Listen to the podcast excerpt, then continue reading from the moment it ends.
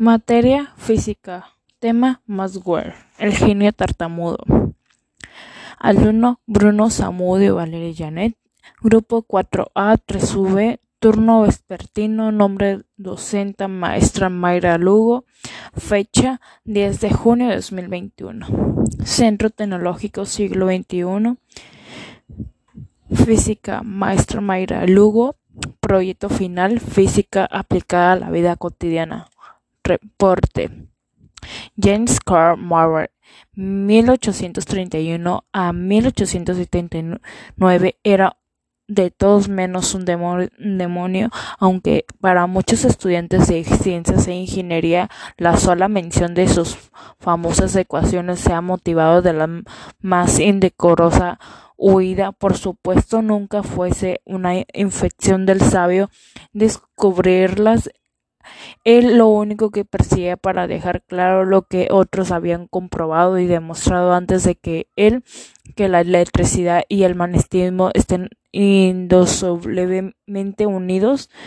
La historia venía de 1820 cuando un físico danés llamado Ørsted estudiaba la electricidad para circulaba por un cable conductor general con una pila inventada por Ward 20 años antes para asombro del físico, una brújula colocada por casualidad cerca del cable cambió de dirección al pasar la corriente eléctrica.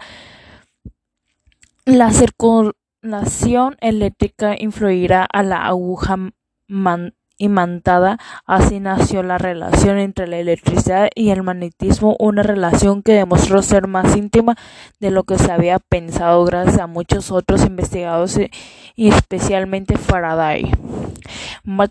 Maxwell demostró esa relación a lo grande como hacen los genios reduciendo un problema de las dimensiones titánicas a cuatro ecuaciones matemáticas maravillosas que eran su nombre las ecuaciones de Maxwell, la influencia a distancia de la electricidad de los imanes y viceversa, indicaba la existencia de perturbaciones electromagnéticas que se propagaban en el espacio formando ondas Maxwell dio un paso más a la luz esa expresión visible de las ondas electromagnéticas que viajan por éter.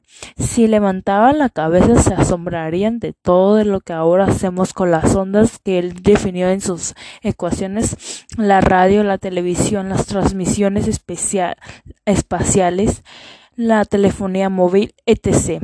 Si Marwell fue un demonio en algo eso fue su habilidad con las matemáticas. Con ella atacó el problema del calor, poniéndose del lado de un científico austrático llamado Ludwig von Boltzmann, que defendería la existencia de todos los átomos.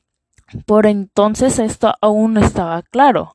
Boltzmann sostenía el calor y otras propiedades de la materia se pudo aplicar con la estadística, el movimiento de una muchedumbre es posible, es predecible y posible porque la mayoría de los que forman se mueven de forma predecible, aunque algunos se salgan de Matrix con las moléculas de un gas pasa lo mismo.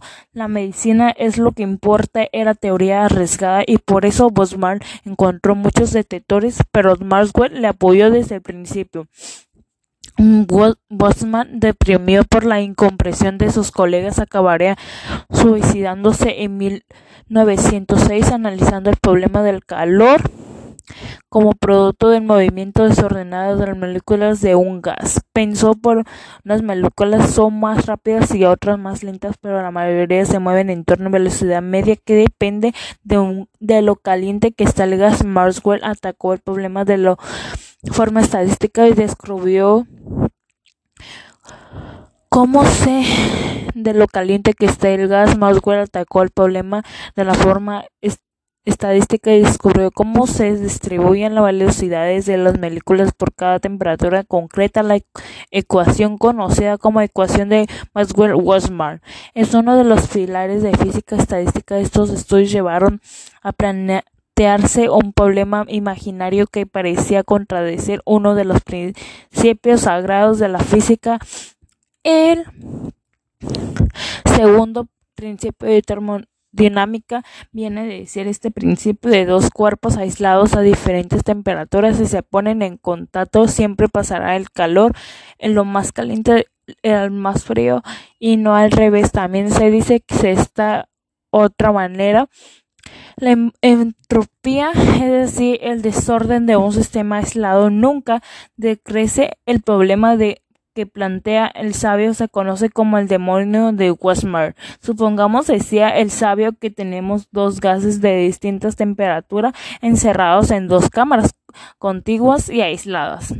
Del resto del universo, las moléculas de ambos tendrían entonces distintas velocidad media puesto a imaginar imaginamos un diablillo juguetón que tuviera la facultad de controlar una puerta que conecte las dos cámaras el demonio podría ver cada molécula individualmente pero solo abriría la puerta a, a las moléculas más rápidas. De esta manera una de las dos cámaras se calentaría cada vez más y la otra se enfriaría derrotando el segundo principio de la termománica,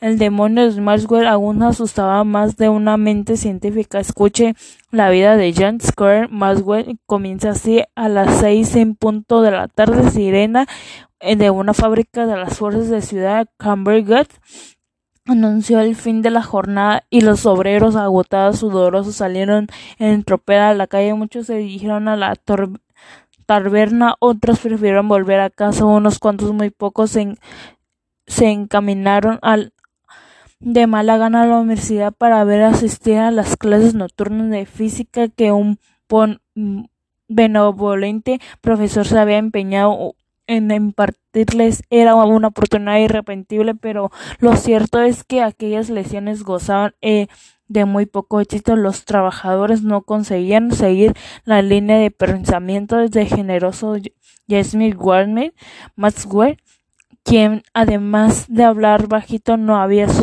superado su tendencia de tartamudear.